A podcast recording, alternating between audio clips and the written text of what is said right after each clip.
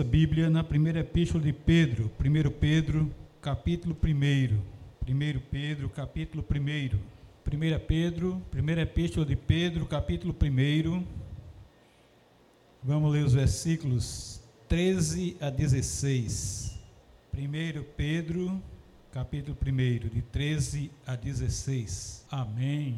Vamos lá? Versículo 13 de 1 Pedro, capítulo 1, diz assim: Por isso, cingindo o vosso entendimento, sede sóbrios e esperai inteiramente na graça que vos está sendo trazida na revelação de Jesus Cristo. Como filhos da obediência, não vos moldeis as paixões que tinhais antes, anteriormente, na vossa ignorância. Pelo contrário, segundo é santo aquele que vos chamou, tornai-vos santo também. Vós mesmos, em todo o vosso entendimento, porque está escrito: sede santo, porque eu sou santo. Oremos, irmãos. Senhor Deus e Pai Todo-Poderoso, nós te louvamos pela tua palavra. E assim, ó Deus, como tu és santo, faz-nos santos também, Senhor. Dá, ó Deus, a tua força, o teu poder, para que, ó Deus, vençamos o mal e, ó Deus, nos tornemos separados desse mundo de iniquidade e de pecado. Nós te agradecemos por essa palavra em nome de Jesus. Amém e amém. Irmãos, nesse mês de fevereiro, nós estamos com o tema, tema de todo o ano, tema anual é oração e evangelização. Tema do mês é sede santos, sede santos, como é o, o, o, o, o título desse sermão de hoje. E nós vemos em Pedro um encaminhamento, ele nos ensinando aqui o caminho da santificação. Ele nos mostrando essa realidade tão grande que o Senhor nos dá através da sua salvação.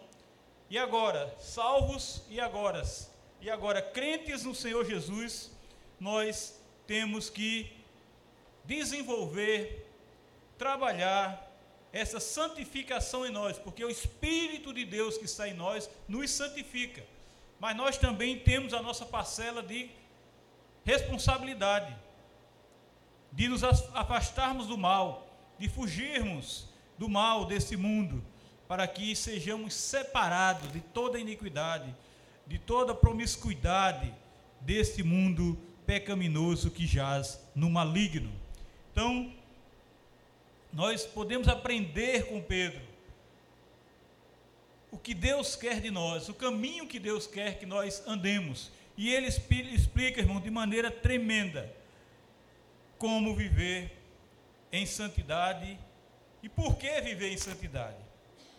Por isso, cingindo-vos o vosso entendimento, sede sóbrios e esperai inteiramente na graça. Lá no início, Pedro se apresenta e ele, como líder da igreja de Jerusalém, Simão passou a ser conhecido como Pedro, ou Simão Pedro, como disse Jesus. Pedro expressa sua autoridade e influência usando o nome que Jesus lhe deu quando se tornou discípulo do Cristo. Apesar, irmão, de pertencer ao círculo mais íntimo dos doze discípulos durante o ministério de Jesus aqui na terra, Pedro se coloca no mesmo nível de todos os outros discípulos. Ele não queria ser melhor, não queria ser maior, não queria ser o mais importante. Ele não precisa explicar ou defender seu apostolado, como por exemplo é o caso de Paulo, na maior parte de suas epístolas, porque, como nós estudamos quinta-feira aqui, por coincidência, né? Paulo não era reconhecido, Pedro sim. Pedro era reconhecido, eles sabiam que Pedro era apóstolo, mas Paulo não era reconhecido pelos judeus como apóstolo. Ele se refere a si mesmo simplesmente como apóstolo de Jesus Cristo, como nós vemos no início ele dizendo: Pedro, apóstolo de Jesus Cristo, aos eleitos que são forasteiros na dispersão no ponto Galácia, Capadócia, Ásia e Bitínia. Então ele ele simplesmente se apresenta, refere a si mesmo como apóstolo de Jesus Cristo. Junto com os outros apóstolos, Pedro recebeu o derramamento do Espírito Santo no dia de Pentecostes. E assim ele saiu com todo o poder do Espírito Santo e proclamou a ressurreição de Jesus por onde ele passou. Ele escreve sua carta ao povo eleito de Deus, forasteiro no mundo disperso, como foi lido, no Ponto, Galácia, Capadócia, Ásia e Bitínia. E ele enfatiza, irmãos, esse termo, eleitos de Deus. No grego, o adjetivo eleito ou escolhido aparece no plural, e sim as palavras de Deus, para assim qualificá-los. Esses eleitos de Deus são seu povo, separados do mundo, sentindo o ódio do mundo e suportando todo e qualquer sentimento de perseguição. Jesus disse que nós seríamos perseguidos. E Pedro, junto com os outros discípulos, provaram disso. São os escolhidos a quem Deus favorece e ama, de toda a raça humana. Deus escolheu o seu próprio povo, como está lá em Mateus 22, 14, porque muitos são chamados, mas poucos os escolhidos. Esses são os eleitos de Deus, são realmente os escolhidos. Então, Pedro fala de Deus, o Pai, nessa, nessa, nessa carta. Ele expressa também a ação do Espírito Santo e também a ação de Jesus Cristo. E ele não está preocupado com a ordem aqui. A ordem foi escolhida por ele. É simplesmente arbitrária, pois ele não está interessado na sequência: Pai, Deus, Jesus Espírito Santo, mas na função que cada pessoa da Trindade desempenha.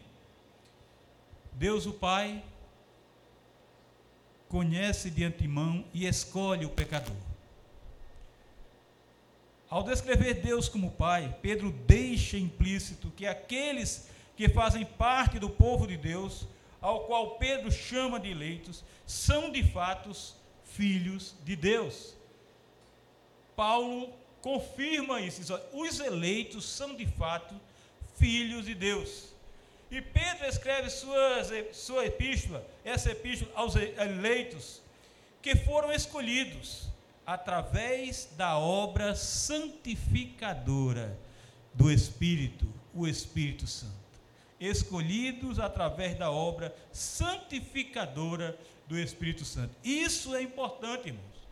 Eleitos e escolhidos através da obra, da ação, da atitude santificadora do seu Espírito, que é santo.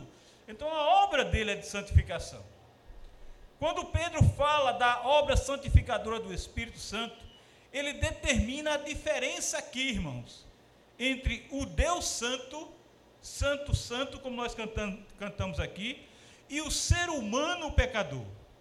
Ele diz: aqui está o Deus Santo, Santo, Santo, e aqui está o ser humano pecador.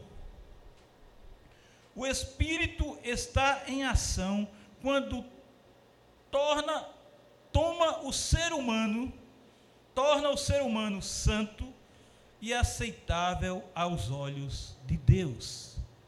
O Espírito está em ação, ele trabalha, ele faz, ele realiza, ele toma o ser humano e o santifica e o torna aceitável aos olhos de Deus. E aí, o ser humano pecador, porém, não pode entrar na presença do Deus Santo, a menos que Deus, através do seu Espírito, o santifique. Veja que interessante. Deus quer os seus eleitos na sua presença e ele providencia isso, porque o ser, o ser eleito, ainda pecador, ele vai ser santificado pelo seu Espírito Santo para ter acesso ao local santo na presença de Deus. Deus nos escolheu desde o princípio para a salvação, pela santificação do Espírito e fé na verdade, diz Paulo aos Tessalonicenses, capítulo 2, versículo 13. Na segunda epístola de Paulo aos Tessalonicenses, ele diz aí: Deus vos escolheu desde o princípio para a salvação, para pela santificação do Espírito e fé na verdade. A obra santificadora, irmãos, do Espírito é uma atividade contínua ou um processo e não é um ato que resulta no estado de santidade perfeita. Você crê no Senhor Jesus, o Espírito Santo atua em sua vida, você é santo e daí em diante você não vai pecar. Não! Há um processo. Há um processo. Você só vai deixar de pecar quando você sair desse mundo para a vida eterna. Nesse processo, o ser humano não permanece passivo enquanto o Espírito Santo age. A pessoa também está profundamente envolvida, tem responsabilidade. Você tem que fugir da presença do mal. Você tem que ouvir a voz do Espírito Santo e dizer: se for por aí, a vaca vai para o brejo. Se for por aí, você vai pecar. Se for por aí, você vai cair. Então nós temos a nossa responsabilidade também. Assim, como os profetas do Antigo Testamento prescrutaram a revelação de Deus a fim de compreenderem seu significado, assim também os leitores da carta de Pedro devem considerar a palavra de Deus com a, com a mesma sobriedade, como disse Pedro. Deus deu aos cristãos sua palavra e por meio dela a segurança de sua salvação. Por isso, irmãos, que é importante ouvir a palavra de Deus, ler a palavra de Deus, meditar a palavra de Deus, porque assim como essa palavra foi poderosa na vida dos, dos, dos profetas e na boca dos profetas no Antigo Testamento, assim hoje esta palavra atua com o mesmo poder na nossa vida. Essa palavra que tem o poder de nos transformar, essa palavra que tem o poder de nos entregar a Cristo Jesus, compreendermos que somos pecadores, que dependemos da graça e misericórdia do Senhor, que dependemos da assistência do Senhor e de sabermos que sem Ele, sem, sem Cristo Jesus, nós não vamos para a eternidade. Nós não vamos ter vida eterna com Ele, mas sim morte eterna na condenação eterna. Por isso, quando chegamos lá no versículo 13, tratando sobre a santidade na vida, Pedro diz: Por isso, cingindo-vos o vosso entendimento, sede sóbrios e esperai inteiramente na graça que vos está sendo trazida na revelação de Jesus Cristo, no Evangelho, na palavra de Deus, na verdade do Novo Testamento. Tendo recebido o dom da salvação, irmãos, os crentes não podem desprezar esse tesouro, não podem desprezar essa dádiva, essa graça de Deus esse favor imerecido. Os filhos de Deus, e assim é esperado que façam a vontade do seu Pai celeste, são filhos de Deus. Recebemos a salvação, não vamos desprezar esse tesouro, e como filhos de Deus, a esperança é que façamos a vontade de Deus a vontade do nosso Pai Celestial em todos os momentos da nossa vida, em toda a caminhada da nossa vida. Por isso meditamos na palavra, por isso ouvimos as pregações da palavra, por isso estudamos, por isso pesquisamos, por isso vamos atrás de grandes comentaristas que nos traz essa verdade, que nos traz essa realidade para que nós aprendamos a palavra de Deus, para que nós compreendamos essa verdade de Deus. Pedro diz aos seus leitores o que fazer por meio de uma série de imperativos. Preparem sua mente para agir, cingindo-vos, cingindo os quadris do vosso entendimento. Pedro está dizendo: não permita que qualquer coisa atrapalhe seu entendimento. Não permita que seu pensamento, que sua mente saia vagando por aí. E é isso que acontece. eu não consegui dormir essa noite. Aí você pergunta, irmão, por que, irmão? Porque eu fiquei, ó, uma coisa na minha cabeça, pensando o tempo todinho, não me deixou dormir. É sempre assim. É sempre assim, quando a gente não consegue dormir, uma coisa está ali, maquinando, batendo ali o tempo todo, a mesma coisa. Você passa de 10 horas da noite até 6 horas da manhã acordado, e a mesma coisa está ali, maquinando o seu pensamento, não deixando você dormir. Não permita que qualquer coisa atrapalhe seu entendimento. Não permita que qualquer coisa tire o seu sono. Não permita que qualquer coisa invada a sua mente e faça com que você não durma uma noite tranquila a sua consciência espiritual, a, o seu relacionamento consciente com Deus deve ser de paz, de tranquilidade, de felicidade, de alegria, para que você tenha paz, tenha tranquilidade, tenha harmonia, tenha sobriedade em seu viver. O termo também significa que sua mente está pronta e é capaz de pensar ativamente no sentido de promover o nome de Deus, sua vontade e seu espírito. Focado nesse serviço, focado nesse trabalho, promover o nome de Deus, promover a sua vontade, promover o seu reino. Pedro também diz: tenha um autocontrole. Ele exorta os leitores à sobriedade em três ocasiões. Como lemos aqui, por isso, cingindo-vos vosso,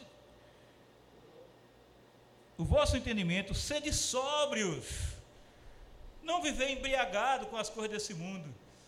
Muitas vezes a gente pensa que o sol que embriaga é, é, é, é bebida alcoólica. Não.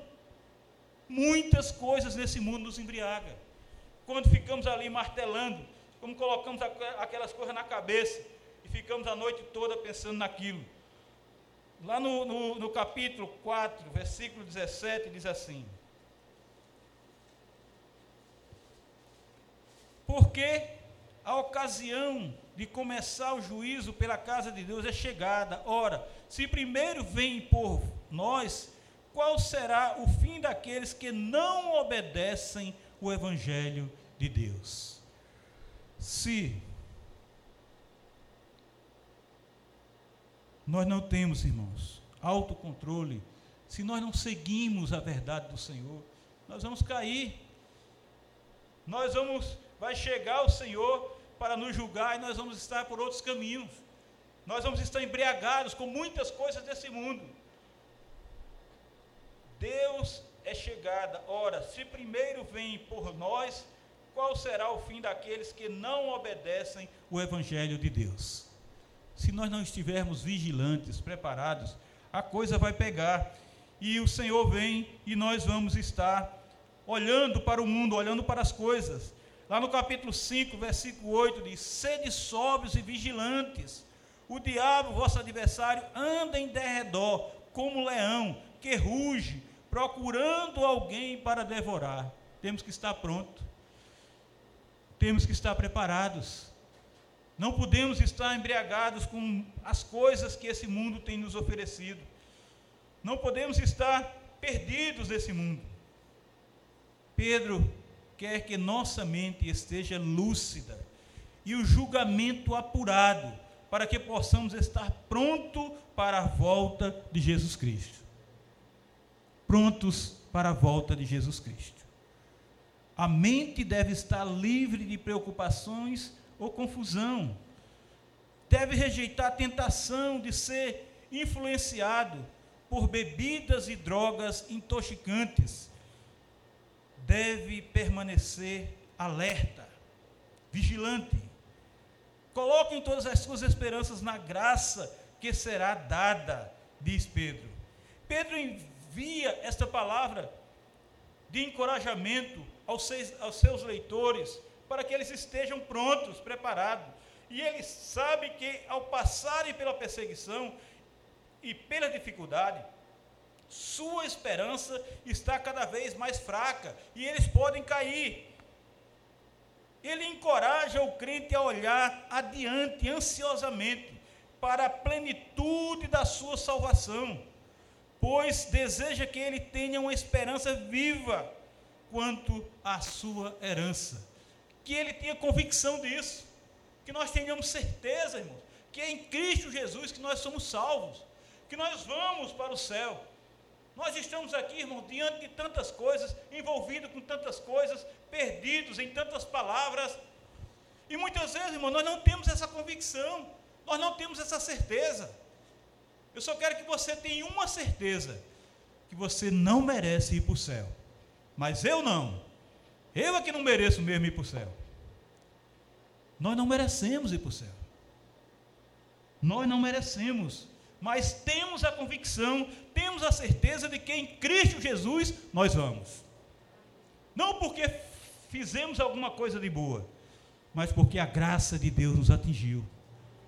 Porque o favor de Deus veio sobre nós. E nós sabemos que não merecemos. Quando nós olhamos para nós mesmos, quando nós olhamos no espelho, esse cara aí, esse não, é, não, não merece. Olhe, olhemos para a nossa vida, olhemos para a nossa prática, olhemos para nós hoje. Será que hoje nós merecemos ir para o céu? Não. Mas a graça de Deus nos atingiu. A graça de Deus está sobre nós. Então, ele nos encoraja nessa, nessa epístola a olhar diante com ansiosos, ansiosos para a plenitude da sua salvação. É para isso que a gente deve estar ansioso, não para as coisas desse mundo. Pois deseja que nós tenhamos uma esperança viva quanto à nossa herança. Sabemos que a graça nos é trazida pela obra de Jesus Cristo, que se cumprirá quando ele vier. Quando ele vier, tudo, tudo se cumprirá. Quando Jesus Cristo se revelar, diz Pedro. E a referência aqui, a revelação de Jesus, não pode ser sobre sua primeira vinda, quando ele veio há dois mil anos atrás, mas sobre quando ele voltará. E ele está já voltando, ele está já chegando. Quando Jesus chegar, na ocasião apropriada, ele trará para seus crentes o cumprimento da sua salvação a coroa imarcessível da glória. Quando ele se revelar, sua obra redentora se completará em todos os crentes. Tudo que ele veio fazer, ele fez, e isso será completa, será real, será realidade. Nós vamos saber, ver que, que Jesus fez realmente quando nós estivermos na glória do Senhor.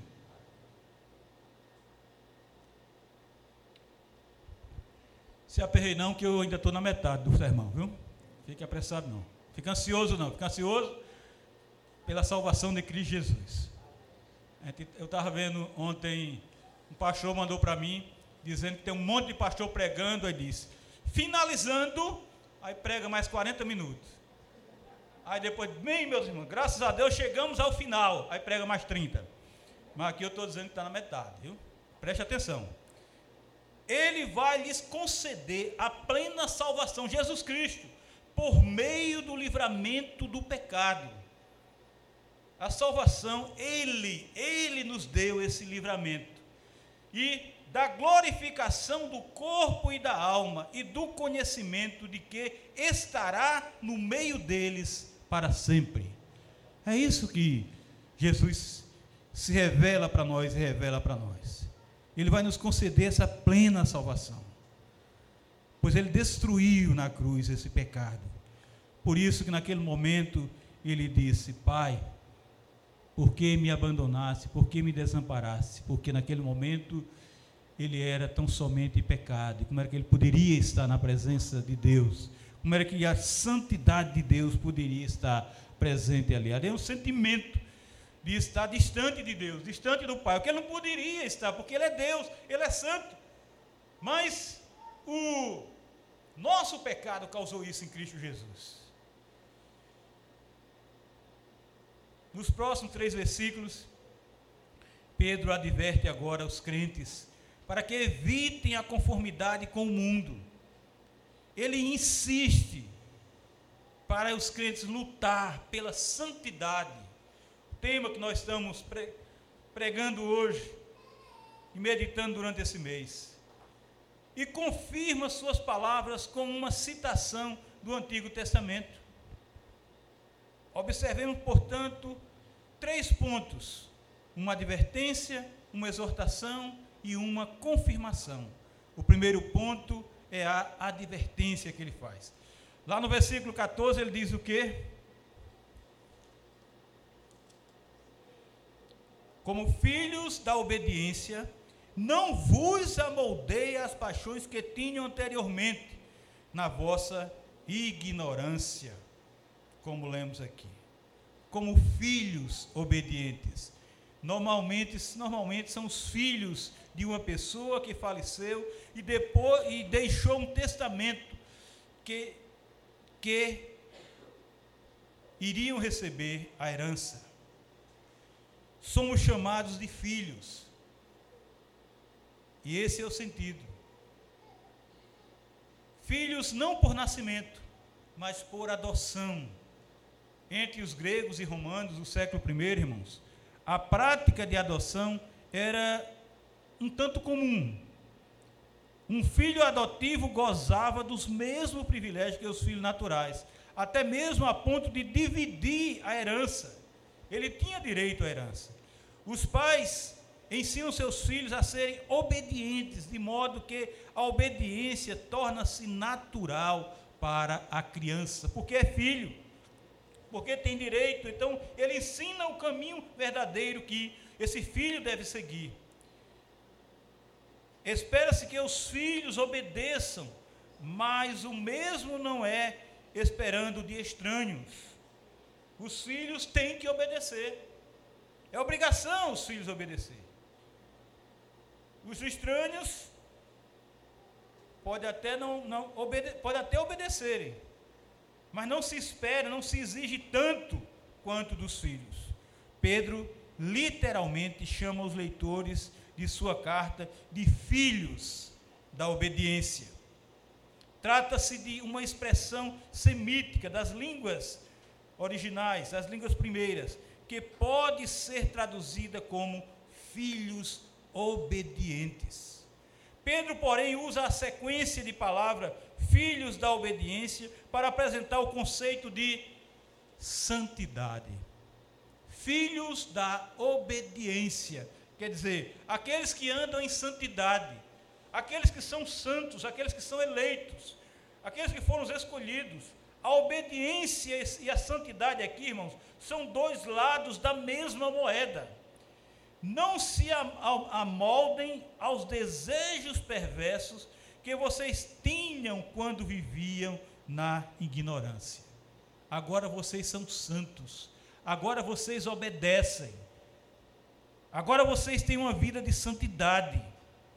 Nesse versículo é inconfundível a semelhança entre os escritos de Pedro e Paulo. Eles estão insistindo nisso, sempre insistindo nessa verdade.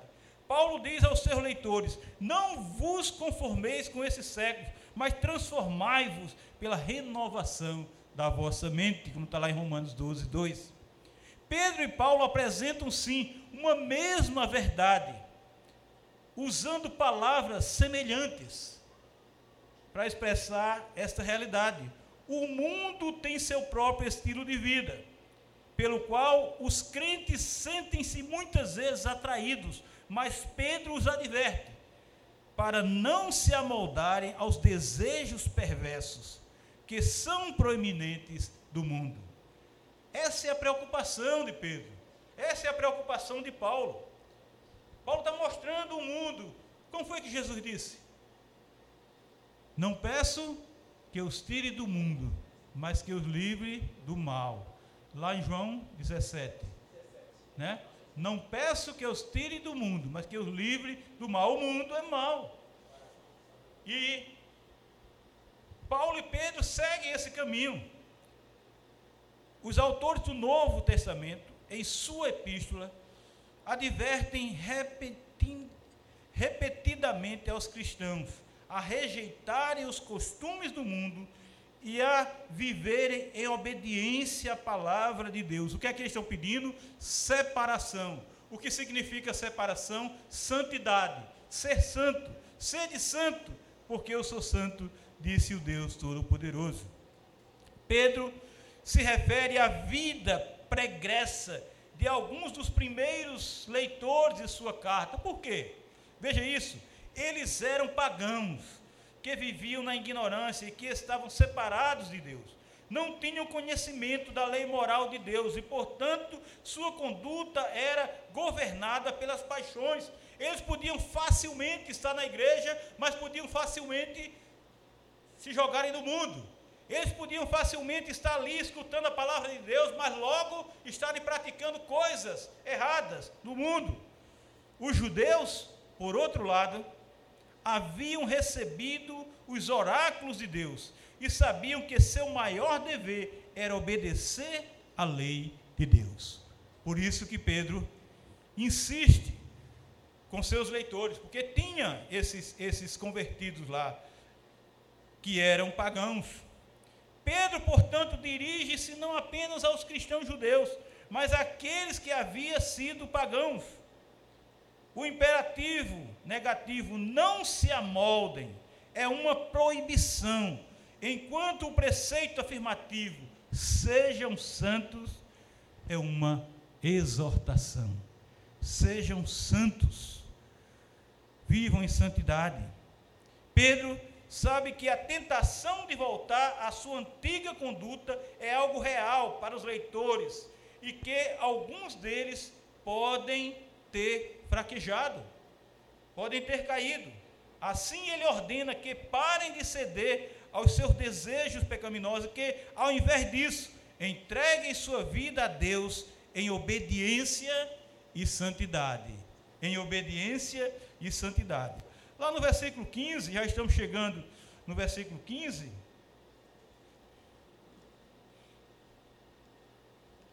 Está escrito: pelo contrário, segundo é santo aquele que vos chamou, tornai-vos santo também vós mesmo, em todo o vosso entendimento.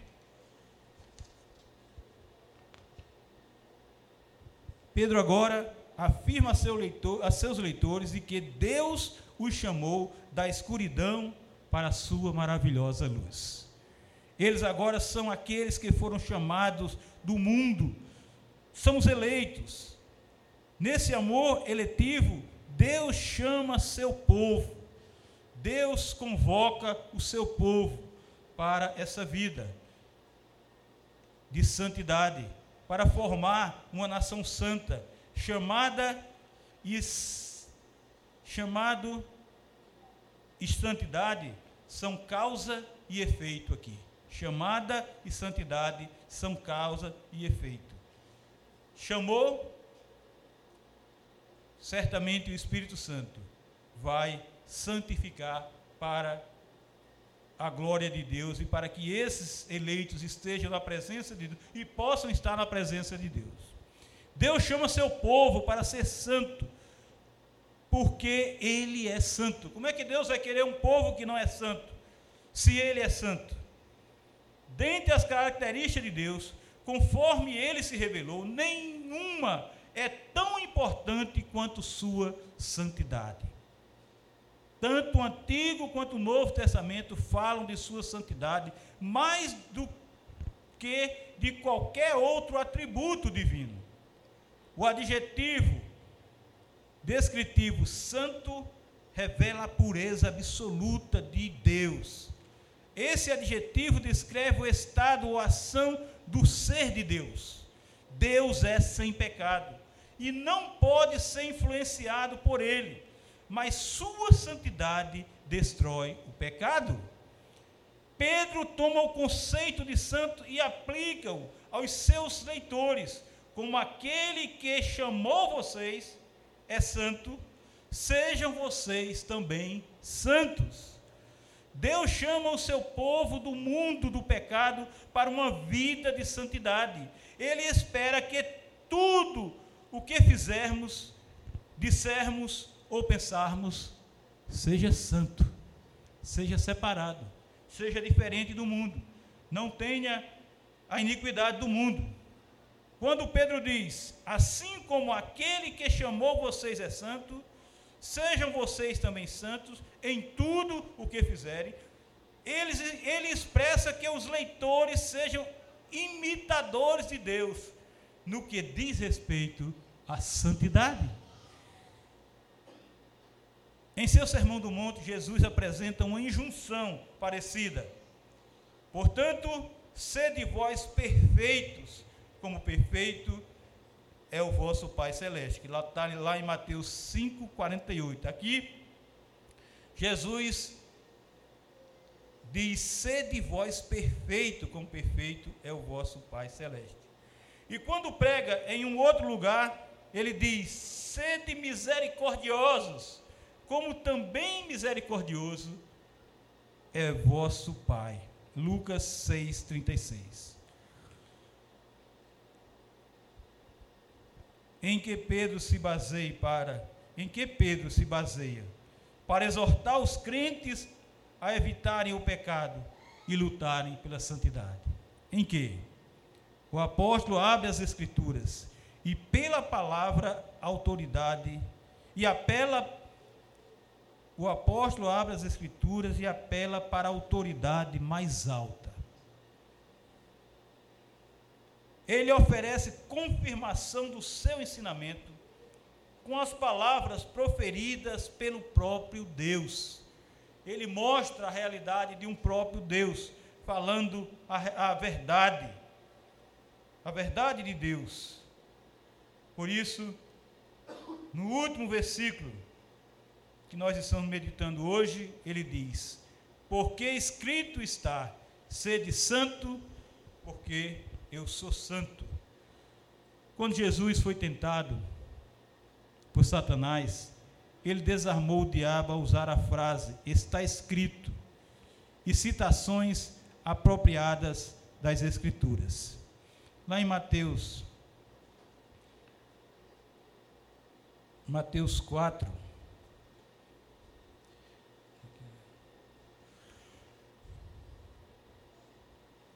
Mateus 4, versículo 4, ele diz assim: Jesus, porém, respondeu: Está escrito, não só de pão viverá o homem, mas de toda a palavra que procede da boca de Deus. Da palavra que procede da boca de Deus. No versículo 7, ele diz: Respondeu Jesus também: Está escrito, não tentarás o Senhor teu Deus, falando das Escrituras. E no versículo 10, ele diz: Então Jesus lhe ordenou: Retira-te, Satanás, porque está escrito: Ao Senhor teu Deus adorarás. Ao Senhor teu Deus, só a Ele darás culto, usando as Escrituras. Irmãos, Satanás ali reconheceu a autoridade da palavra de Deus, a ponto de usá-la, e usou mal, para os seus propósitos ali também naquele momento. Essa autoridade fez com que Satanás não fosse capaz de tentar Jesus, porque, além da autoridade do próprio Jesus, ele estava usando a autoridade da palavra de Deus. A palavra escrita, portanto, exige respeito e obediência. E Pedro toma a palavra escrita de Levítico 11, 44 e 45. Ele apela para Levítico porque o livro trata de, do tema da santidade. Levítico ensina que o povo de Deus deve ser santo, porque Deus é santo. O adjetivo santo, de fato, aparece por, com mais frequência em Levítico do que em qualquer outro livro da Bíblia. Sejam santos, porque eu sou santo. Para o crente, a santidade não termina com o perdão e a purificação dos pecados, mas começa com uma vida de oposição ativa ao pecado. O crente deve lutar para viver em obediência diante de Deus e assim demonstrar o significado da palavra santo. No mundo, a palavra santo é ouvida, mas como uma imprecação, como uma maldição, do que um termo que inspira reverência e temor. Nos meios cristãos, porém, chamamos Jerusalém de cidade santa. As escrituras de Bíblia Sagrada e os sacramentos de santo batismo e santa ceia. Quando descrevemos algo ou alguém com o adjetivo santo, reconhecemos que há uma relação direta com Deus nessa pessoa ou nessa coisa. Dedicamos a Deus aquilo que consideramos santo, pois julgamos que é puro e, em alguns casos, perfeitos, mas hesitamos em chamar um homem de santo, pois o pecado destituiu sua perfeição e ser humano jamais chegará a ser perfeito durante sua vida aqui na terra. Agora eu estou terminando. Ainda assim, a Bíblia nos chama de santos, ou seja, fomos feitos santos por meio de Cristo Jesus. Como santos, recebemos o chamado de Deus e um viver, para um viver em santidade. Assim, como filhos santificados de Deus, oramos pedindo, Pai, Pai nosso que estás nos céus, santificado seja o teu nome. É assim que somos santos. Quando oramos desse jeito. Só oramos desse jeito porque somos santos, somos separados.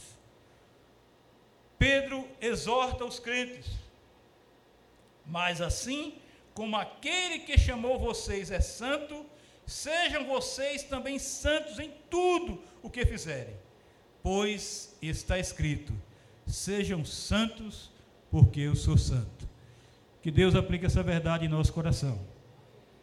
E nós saiamos hoje com essa consciência de que nós somos santos, porque o nosso Deus é santo. Que Deus nos abençoe.